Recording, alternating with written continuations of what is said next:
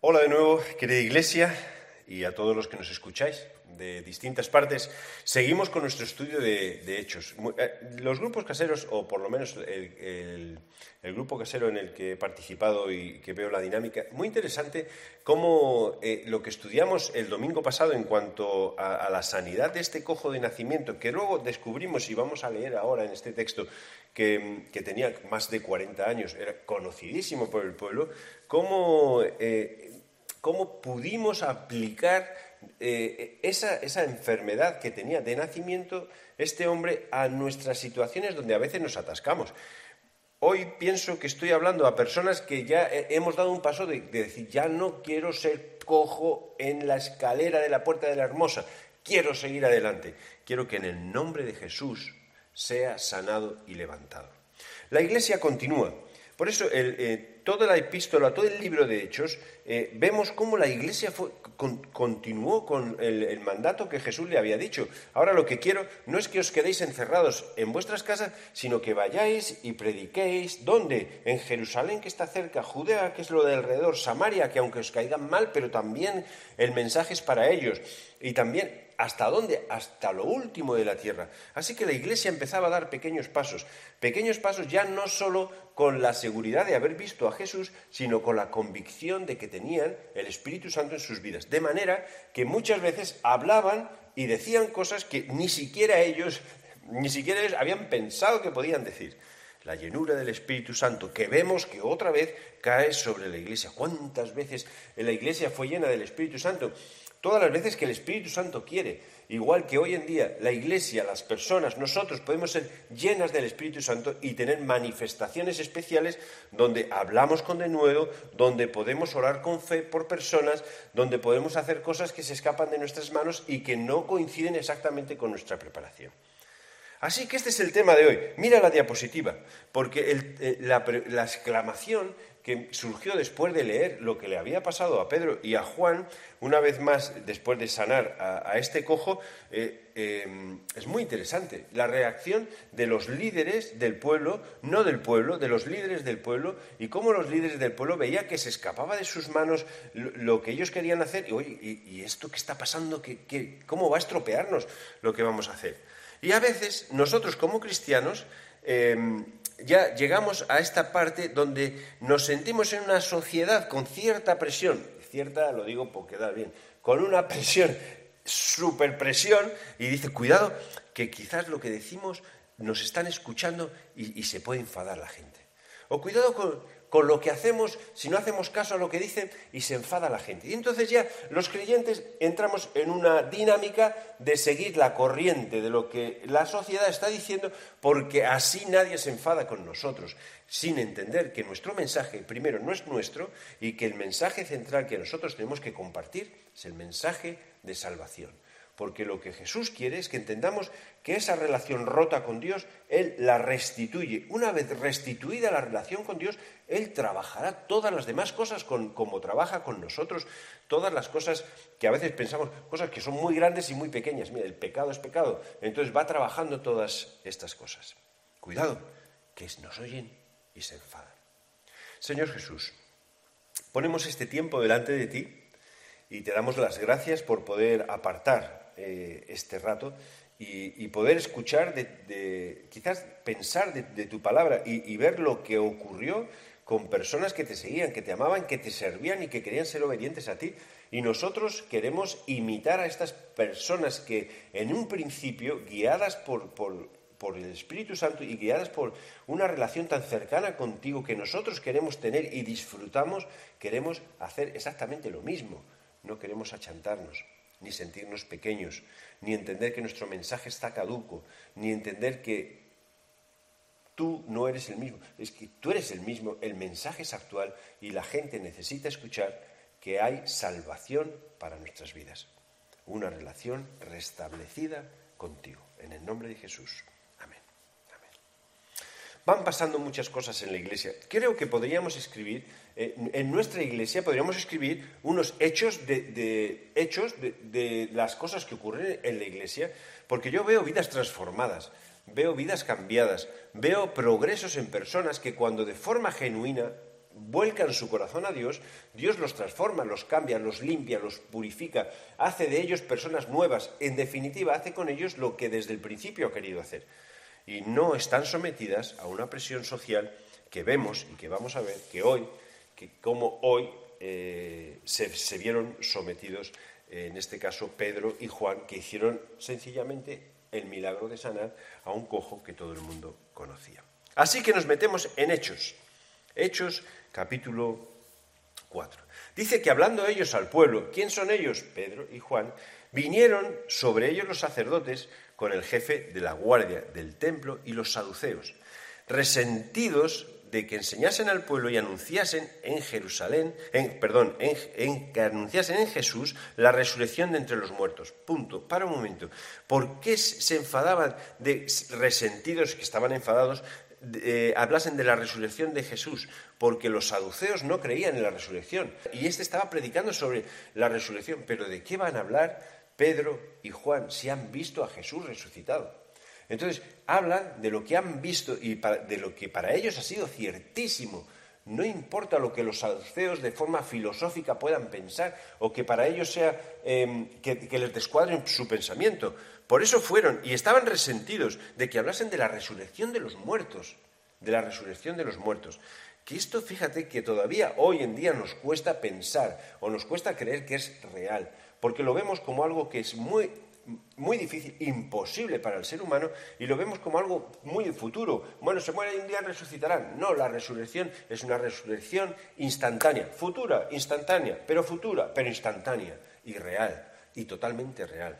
Entonces les echaron mano y los pusieron en la cárcel hasta el día siguiente, porque ya era tarde y no podían juzgarles en ese momento.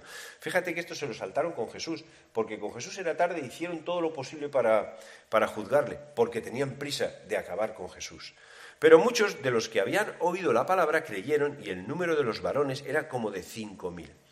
La iglesia seguía creciendo. ¿Recordáis cuántos? Al principio tres mil, pero antes había 120 que estaban. De esos 120 se unieron como tres mil y luego cada día se iban añadiendo más. Y luego ahora de repente vemos que se añaden cinco mil. Más adelante veremos que se añaden más personas. Más personas creían. Creían porque lo que se predicaba era la salvación, de Jesús, la resurrección de Jesús, y muchos quizás habían visto a Jesús, habían sido partícipes de milagros que Jesús había hecho. Entonces, ¿cómo vas a, decir a estas personas que no crean en lo que han visto y lo que para ellos es real? A nosotros nos toca creer por fe. No hemos visto, pero ellos sí, e insisten. Déjame decir énfasis aquí. El número de varones, y Lucas habla de varones. Y entonces, claro, si tú eres mujer dirás, pero entonces, ¿las mujeres no valemos? Que cuentan a los varones. Mira, por supuesto que valéis las mujeres, por supuesto que valéis. El problema es que valéis mucho. Y el problema es que los varones estamos dejando, voy a decir de vale, estamos dejando que las mujeres hagan todo y nosotros no hacemos nada. La iglesia necesita varones. Déjame, es que eso es un paréntesis. Esto no lo dice el texto Andrés, es verdad. Pero la iglesia necesita varones. ¿Qué pasó con estos varones? Bueno, en aquella época donde el varón era cabeza de familia, si se convertía el varón, es muy probable que él fuese a su casa y compartiese el Evangelio y los demás también se conviertan o acepten la salvación, que es la clave de todo el mensaje que nosotros tenemos que predicar. Nosotros no tenemos que luchar contra la sociedad con argumentos, con cosas que la sociedad lucha, ni tenemos que seguir las ideas que ellos dicen, ni entrar en los debates que ellos entran. Nuestro único debate es que Jesús vino a salvar al mundo, a salvarte a ti y a salvarme a mí. ¿Lo crees? ¿Crees por fe? ¿Y qué tengo de evidencia? Su resurrección. Es que me cuesta creer. Mira que estos lo vieron y murieron por ello. Estos lo vieron y lo predicaron. Y además la gente los escuchaba y los seguía. Cinco mil varones. Queridos varones que estás escuchándome, entre los cuales me incluyo, es momento de despertar y de levantarnos y de empezar a compartir nosotros el Evangelio y de dejar de dejar que solamente sea las mujeres las que tiran del carro. Luego entrar en las iglesias la polémica de que la mujer puede hacer, no puede hacer, no. Pero mira, si tú estás quieto, lo hará otra persona. Si tú no haces lo que tienes que hacer, lo hará otra persona. Varones que se convirtieron y varones que formaron parte de la iglesia y varones que estamos dentro de las iglesias. Así que aconteció al día siguiente que ya había pasado, ya se pudieron reunir en Jerusalén los gobernantes, los ancianos y los escribas y el sumo sacerdote Anás, Caifás y Juan y Alejandro y todos los que eran de la familia de los sacerdotes y poniéndoles en medio les preguntaron para, ¿por qué Lucas usa nombres propios, Anás, Caifás, Juan, Alejandro. ¿Y por qué habla de los gobernantes, de los ancianos y de los escribas? Porque todos ellos formaban parte de lo que sería la, eh, la clase, voy a decir, los que gobernaban, por decirlo de alguna manera, los que gobernaban y, la élite del gobierno estaba aquí toda junta. Dice, ah, pero eso se lo ha inventado. Bueno, si se lo ha inventado, ¿por qué usa nombres propios? Anás, Caifás, Juan y Alejandro. Que tendríamos la posibilidad nosotros de buscar en cualquier otro escrito que si existiese o si hubiese referencia de estas personas. ¿Estas personas existieron? ¿Sí? Y Lucas se dedica a escribir porque no fue algo que me estoy inventando, que esto ocurrió de verdad ¿Y cómo ocurrió de verdad? Porque estaba Anás, Caifás, y estaba Juan, y estaba Alejandro, y todos eran de la familia de los sumos sacerdotes. Entonces, poniéndoles en medio, preguntaron con qué potestad o en qué nombre habéis hecho vosotros esto. Una pregunta que le hicieron a Jesús. ¿Por qué haces lo que haces? Entonces Pedro, lleno del Espíritu Santo, ojo, lleno del Espíritu Santo, le dijo, gobernantes del pueblo y ancianos de Israel, puesto que hoy se nos interroga acerca del beneficio hecho a un hombre enfermo, de qué manera éste haya sido sanado, sea notorio a todos vosotros y a todo el pueblo de Israel que en el nombre de Jesucristo de Nazaret, a quien vosotros crucificasteis, a quien Dios crucificó, eh, perdón, Dios resucitó de los muertos, por él este hombre está en vuestra presencia sano. Este Jesús es la piedra reprobada por vosotros los edificadores, la cual ha venido a ser cabeza de ángulo, y en ningún otro hay salvación, porque no hay otro nombre bajo el cielo dado a los hombres en que podamos ser salvos. Discusión de Pablo, predicación de Pedro, perdón, lleno del Espíritu Santo, porque el Espíritu Santo le dio la capacidad de poder hablar delante de gobernantes. Y, no se puso a discutir sobre la resurrección, sobre, tú puedes creer eso, pero mira, entonces hay un debate. Todo. No, no, no. Dijo, porque ningún nombre, otro nombre bajo el cielo, dado a los hombres, podemos ser salvos. ¿Recuerdas la predicación en la que yo preguntaba, ¿estás seguro de que eres salvo? Porque esa es la clave. Eso, eso vino a hacer Jesús. Estábamos condenados, vino a salvarnos. Estábamos, estábamos muertos en nuestros delitos, pecados, en nuestro propio pensar, en nuestra capacidad tan maravillosa que tenemos de hacer todo, pero falsamente en nuestros caminos torcidos. Él vino a decir, mira, es que hay otro camino. El camino y el camino, la verdad y la vida es Jesús. Yo soy el camino, la verdad y la vida. Entonces, ven, entra por la puerta al redil, eh, deja que te pastoree, deja que te cuide, deja que te enseñe, deja que te salve, deja que te limpie.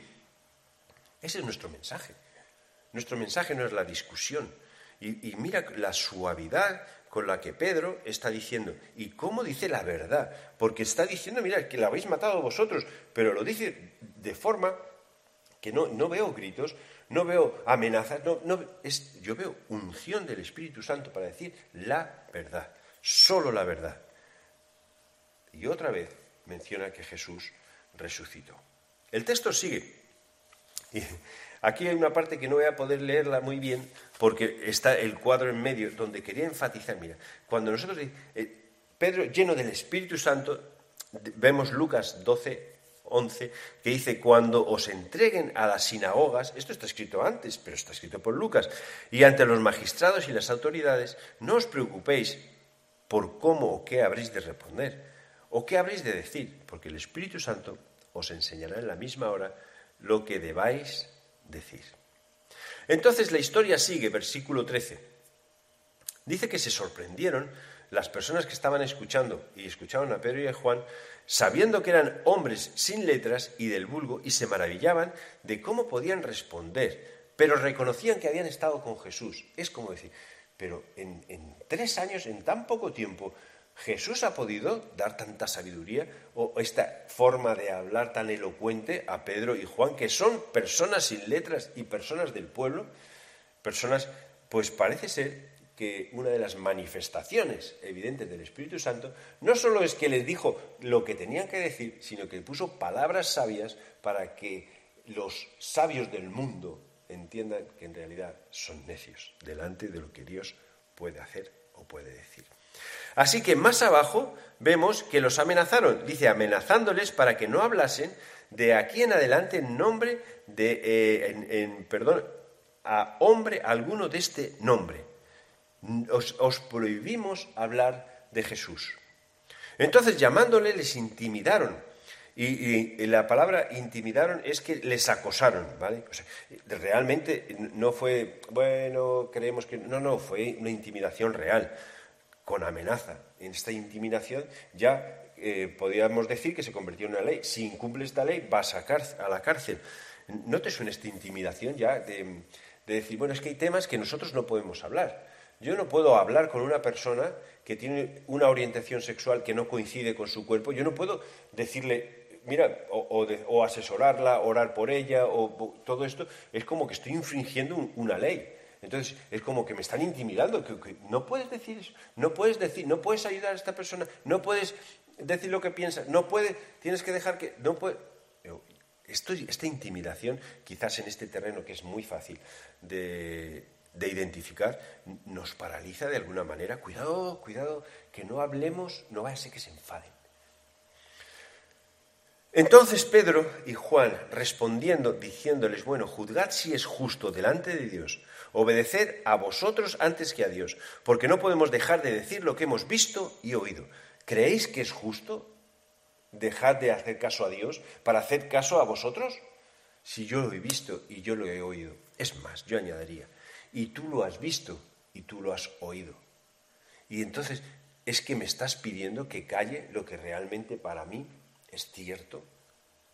Ellos entonces les amenazaron. Primero les intimidan y luego les amenazaron. Esta, esta doble amenaza eh, es, como ya es una amenaza, de, eh, traducido textualmente sería amenazar adicionalmente. Ya, si no te, mi intimidación no te frena, ya te amenazo, pero de verdad, de verdad. Esto ya es, eh, cuidado porque es una amenaza muy seria. Y les soltaron y, no hallaron ningún otro modo de castigarles por causa del pueblo, porque el pueblo sabía lo que había pasado, porque todos glorificaban a Dios por lo que habían hecho, ya que el hombre en quien habían hecho este milagro de sanidad tenía más de 40 años. ¿Cómo tú puedes, puedes ser ciego ante una evidencia de un hombre con cuarenta y tantos años, cojo de nacimiento, que camina en el nombre de Jesús? Vas a decir que lo que están diciendo estos, estos hombres, Pedro y Juan, es falso.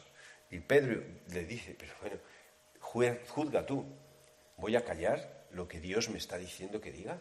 Si yo lo he visto y es cierto, y mira este cojo que está caminando, y mira estas personas que somos la iglesia, que estamos llenas de esperanza, convicción y de fe. No solo de una vida eterna que a lo mejor existe, sino basándonos en la resurrección de Jesús, de Jesús, que fue muy cierta para las personas que estuvieron allí. Así que puestos en libertad, dice que vinieron a los suyos y contaron lo que, lo que habían ocurrido. Aquí viene un, un pasaje donde se menciona el Salmo 2, 1 y 2, pero me llama especialmente la atención la reacción de Pedro. Dice, y ahora, Señor, en su oración, mira sus amenazas, mira lo que nos han dicho, Señor. Entonces, eh, ¿qué, hubiésemos orado nosotros? Protégenos, Señor. Haz que, la valla aquí de la iglesia sea más alta, que, no nos oigan, que, nos cuiden. No, Él dice, concede a tus siervos que con denuedo hablen tu palabra. Que con denuedo, algunas eh, traducciones hablan, que sin temor y sin miedo hablen tu palabra. Ahora, Señor, lo que yo te pido es que con más denuedo, con más poder, sin que nada nos frene, seamos capaces de hablar tu palabra. Y ocurrió algo. Y cuando hubieron orado, el lugar donde estaban congregados tembló y todos fueron llenos del Espíritu Santo. Otra vez. Todos llenos del Espíritu Santo. Pedro y Juan llenos del Espíritu Santo. Los apóstoles llenos del Espíritu Santo. Y ahora todos llenos del Espíritu Santo. ¿Y qué pasaba? Que hablaban con denuedo la palabra de Dios, que hablaban sin miedo la palabra de Dios. El título de la predicación es Cuidado, que nos oyen y se enfadan.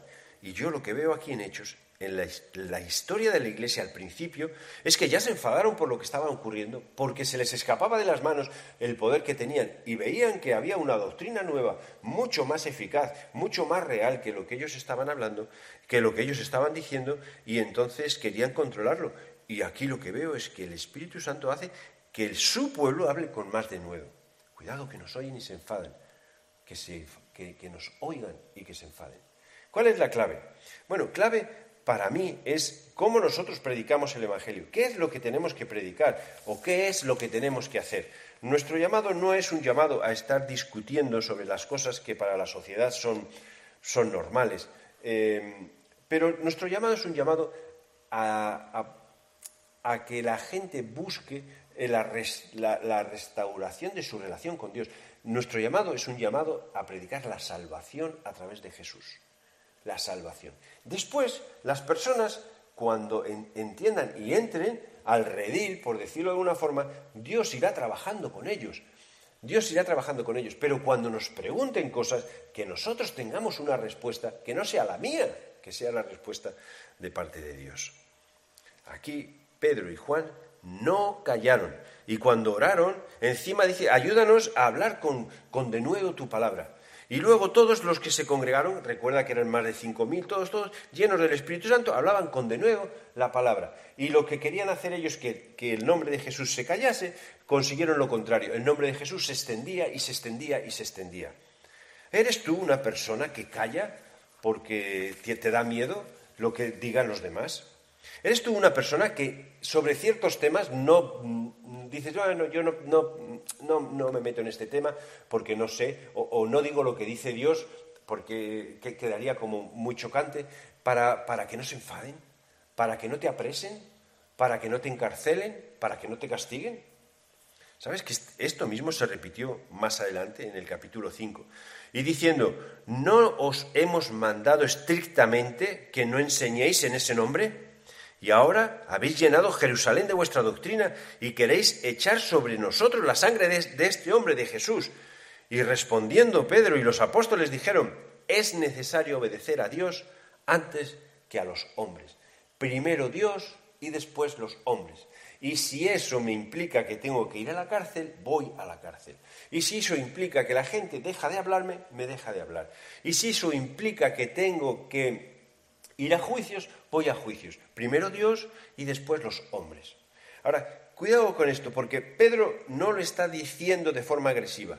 Veo respeto, veo que no tiene temor y veo que tiene convicción. Entonces, que nosotros cuando hablemos de lo que Dios dice, de lo que nosotros creemos, de lo que nosotros sabemos que es cierto, que lo hagamos con estos parámetros, con respeto, sin temor a que, el otro se enfade, porque descubrirás que mucha gente eh, eh, eh, mucha gente, al ver que nosotros podemos hablar con respeto, respetará nuestra opinión. Es nuestra vida la que avala nuestras palabras. Nuestra vida es lo que ellos pueden ver. Ellos vieron a Jesús, ahora los demás nos ven a nosotros. Nuestra vida avala las palabras y convicción.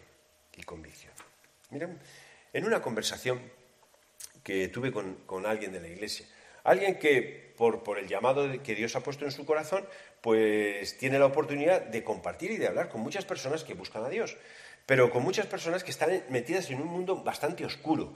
Y entonces dice, bueno, entonces, ¿quiere decir que yo que tengo que dejar todo esto para seguir a Jesús?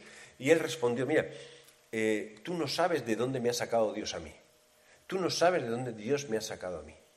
Y la clave con la que Dios, con la que Dios pudo trabajar en mi vida es que entendí que lo primero que tenía que aceptar es una relación personal con Jesús para que me abra el camino al cielo. Y esa relación personal con Jesús luego me enseñó que había muchas cosas a través del Espíritu Santo, donde ya metemos al Espíritu Santo, que tendría que ir cambiando en mi vida. Pero hay cosas que he cambiado en mi vida que ni siquiera las he pensado y las he cambiado. Incluso su aspecto es distinto, sin que nadie haya dicho nada. El Espíritu Santo trabajó con esta persona. ¿Qué tal si nosotros damos lugar al Espíritu Santo a que trabaje con las personas y no nos aferramos tanto a la idea de que tenemos que enseñar a las personas a cómo tienen que ser, cómo tienen que vestir, cómo tienen que pensar? ¿Quién te ha enseñado a ti? ¿Quién te ha enseñado a ti? Si han sido hombres, tienes enseñanza de hombres. Si ha sido el Espíritu Santo, tienes el sello del Espíritu Santo. Y vas a entender que lo que tenemos que predicar es el Evangelio de Jesús. Nada nos puede callar. Nadie nos puede callar. No tengamos miedo a que se enfaden porque nosotros digamos lo que creemos o lo que pensamos o lo que sabemos que Dios ha dejado escrito en, la escritura. La verdad es que muchas veces nos callamos por miedo.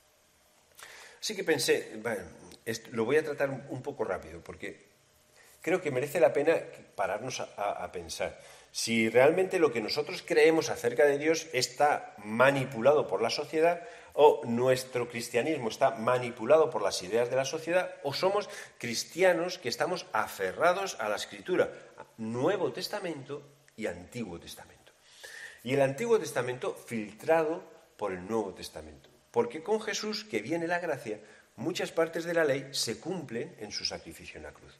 Así que, ¿por qué dices esto? Porque a veces eh, caemos en un legalismo muy, muy, muy férreo, muy cuadrado, que no nos permite vivir de una manera libre. Eh, y en nuestra relación con Dios lo que predicamos acerca de Jesús no es la salvación, sino es el cumplimiento de un montón de normas. nuestra creencia y nuestra relación con Dios no es un cumplimiento de un montón de normas, es una relación cercana y amistosa con Jesús, que poco a poco va puliendo nuestras vidas para que seamos libres. En el Antiguo Testamento hay una historia que solemos contar a los niños y que por eso la dejamos historia para los niños. Sadrach, Mesach y Abednego eh, tuvieron la oportunidad de, de hacer lo que Dios les pedía, aun arriesgando su vida.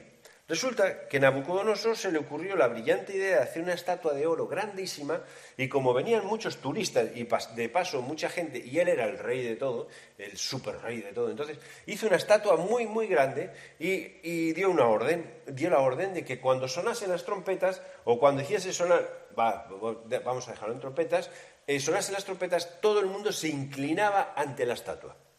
Y el que no se inclinase iría al horno de fuego. Ya te suena la historia, porque siempre hablamos del horno de fuego, que los tres fueron, pero cuando miraron había cuatro, porque había un ángel que les protegía y no se quemaron. Vale, entonces, esta parte la, voy a omitir. Solo quiero que miremos este detalle.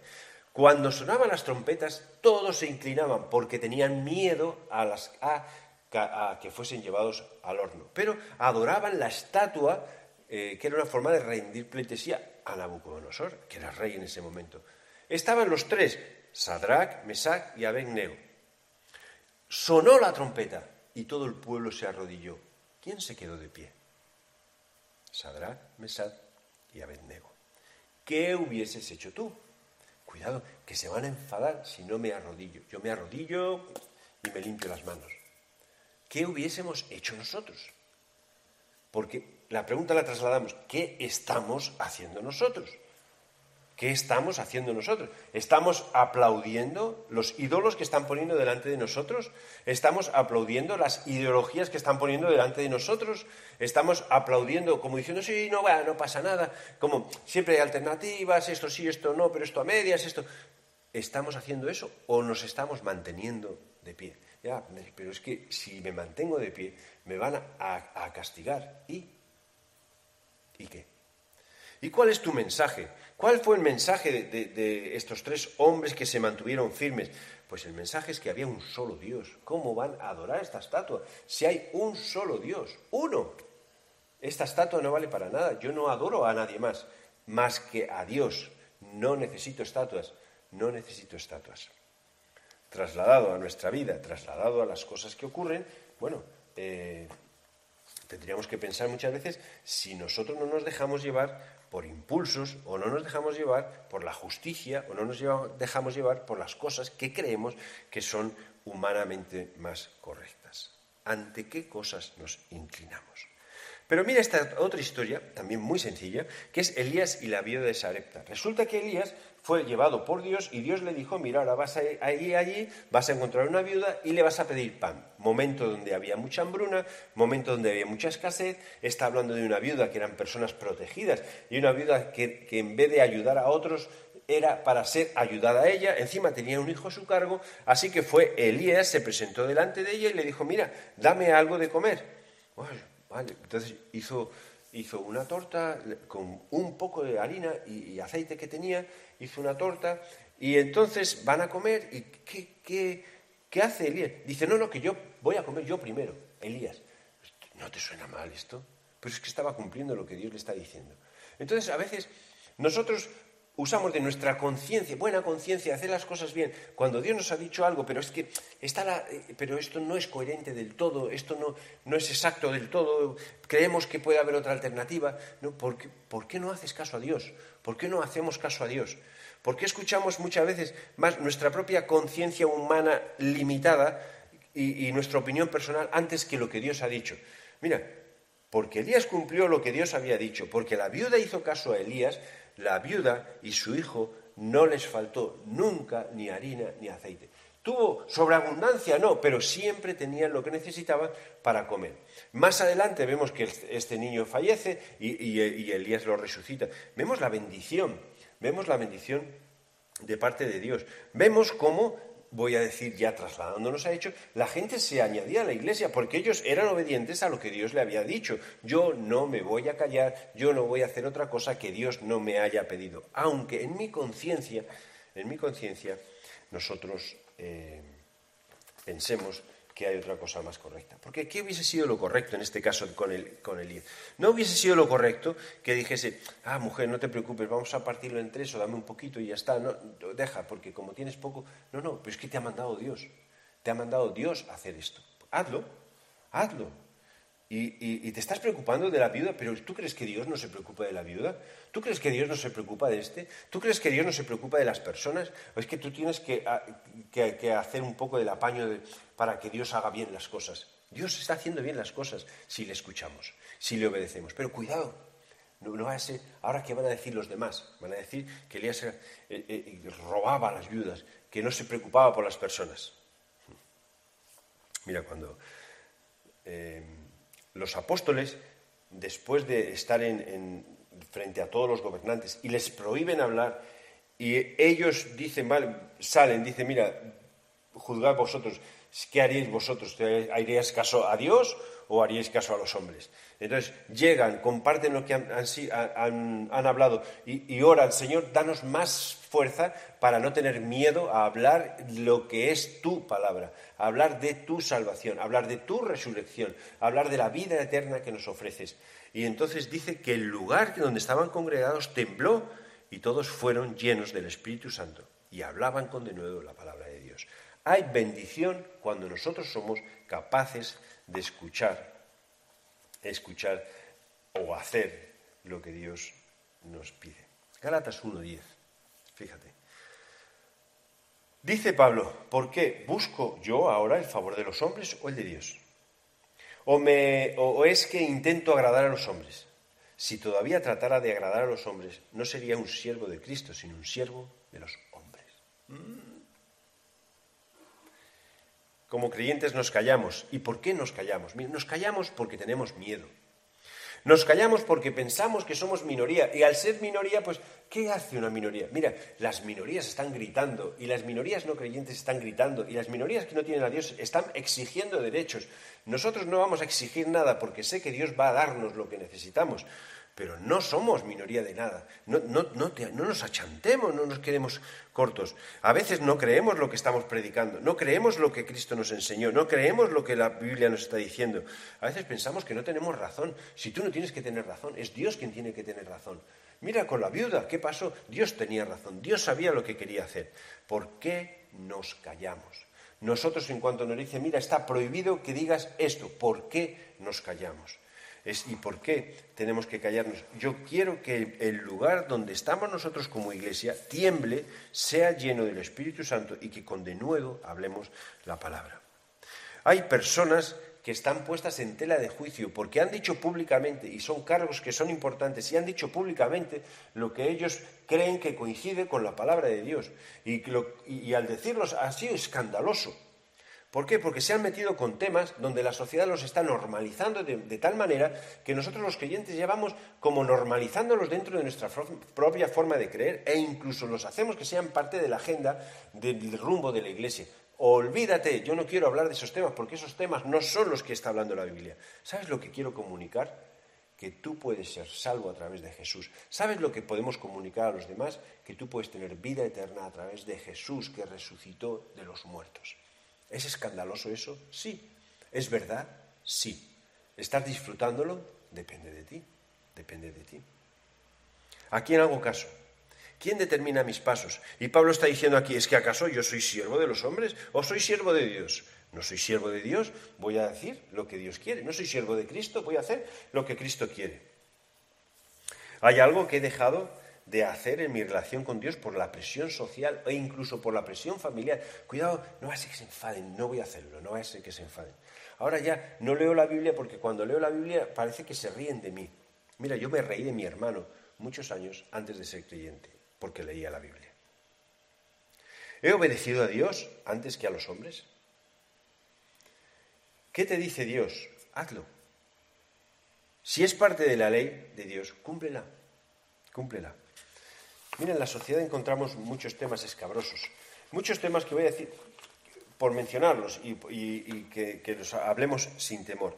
El concepto de familia de la sociedad no es el concepto de familia de Dios. ¿Por qué yo voy a tener que entrar a decir, sí, hay muchos estilos de familia, perdóname, yo sé que hay un uno solo, porque Dios lo dice. Entonces, ¿qué voy a decir? Pero bueno, cada uno... No, porque ya estoy metiendo mi conciencia y mi bien. Hay hombre, mujer, em, núcleo familiar. Y eso es un matrimonio. Y dentro de la familia tiene que existir el respeto. Y dentro de la familia existe la educación. Y el tiempo dentro de la familia tiene que existir. Y el tiempo de calidad donde el padre y la madre enseñan a sus hijos a, ser personas enteras para salir a enfrentarse a la sociedad, enfrentarse en el sentido de salir adelante de la sociedad, yo creo en todo eso. Yo no creo que la educación de los hijos tenga que caer en manos de la sociedad. No, la educación de los hijos cae en manos de los padres y los preparan para poder salir adelante en la sociedad.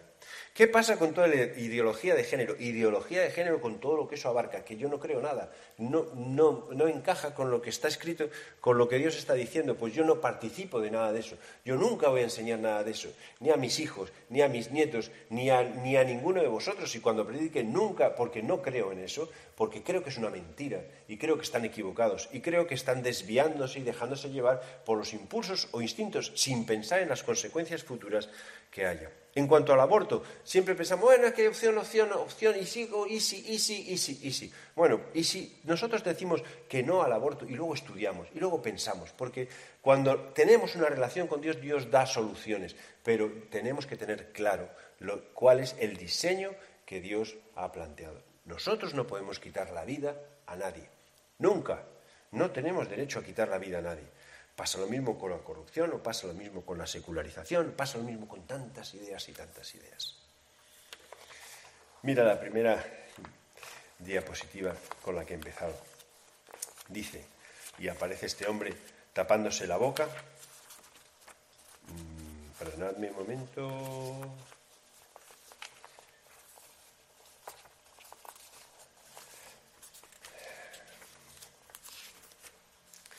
Cuidado que nos oyen y se enfadan. Pedro y Juan arriesgaron sus vidas. Cuidado que nos oyen y se enfadan. Me da igual. Los amigos de Daniel arriesgaron sus vidas, no adoraron la estatua. Cuidado que nos ven y se enfadan. Me da igual, porque yo sé lo que creo y sé quién es Dios. Elías se arriesgó a, quedar como un, profeta abusón y que fue a la más débil para quitarle la comida pero sabía que había bendición porque estaba cumpliendo lo que Dios estaba diciendo. Cuidado, que si me ven me van a criticar. Me da igual. Yo quiero obedecer a Dios antes que a los hombres. Como iglesia obedecemos a Dios antes que a los hombres. Y dices, ah, es que la consecuencia va a ser mala. Bueno, yo veo aquí que las consecuencias es que el Espíritu Santo volvió a llenar el lugar y todos pudieron hablar con denuedo, con, con, con con, autoridad la palabra de Dios.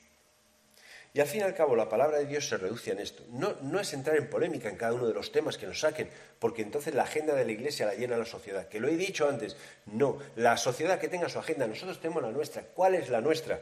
Que nosotros tenemos que ir y predicar el Evangelio, las buenas nuevas de salvación a toda criatura. Queremos predicar una reconciliación de nuestra relación con Dios. ¿Estás reconciliado con Dios? Tienes amistad con Dios, tienes hermandad con Dios, tienes una vida entregada totalmente a Dios. Dios forma parte de todo lo que tú piensas, dices, haces y vives. Has pedido perdón a Dios por tus pecados, porque mira, el que te perdona es, Dios a través de Jesús, que fue muerto en la cruz, que no se quedó en la cruz, sino que fue resucitado, que resucitó y que nos demostró de esa forma que sus palabras son reales.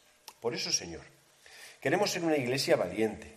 Y aquí vemos como el principio de la iglesia, la iglesia es una iglesia valiente. Queremos ser una iglesia que realmente predica sin temor a lo que la sociedad diga o nos haga. Pero también predicar con amor y predicar con la misma mansedumbre con la que Pedro se, se enfrentó y habló a estas personas, que en su temor humano rechazaban el nombre de Jesús. Nosotros proclamamos el nombre de Jesús y pedimos que nuestra iglesia, que nuestras vidas sean llenas del Espíritu Santo para hablar de lo que tú tienes para el mundo. Gracias por salvarnos de nuestra condenación. En el nombre de Jesús. Es posible que haya mencionado muchas cosas sueltas y que te haya quedado sonando alguna palabra suelta que haya soltado. ¿Y qué, pensamos de esto y todo? Si tienes dudas, escríbenos, llámanos, comunícate con nosotros para que esto no quede solamente como una predicación, algo que has escuchado durante un tiempo y has cumplido, vale para nada, sino algo que realmente sea aplicable a tu vida. Y también tus propias preguntas pueden enseñarnos a nosotros y ayudarnos en nuestro caminar y nuestro crecimiento cristiano. Así que muchas gracias por estar allí, muchas gracias por seguirnos y sobre todo mucho ánimo y enhorabuena por tomar la decisión de seguir el camino, la verdad y la vida. Que Dios te bendiga.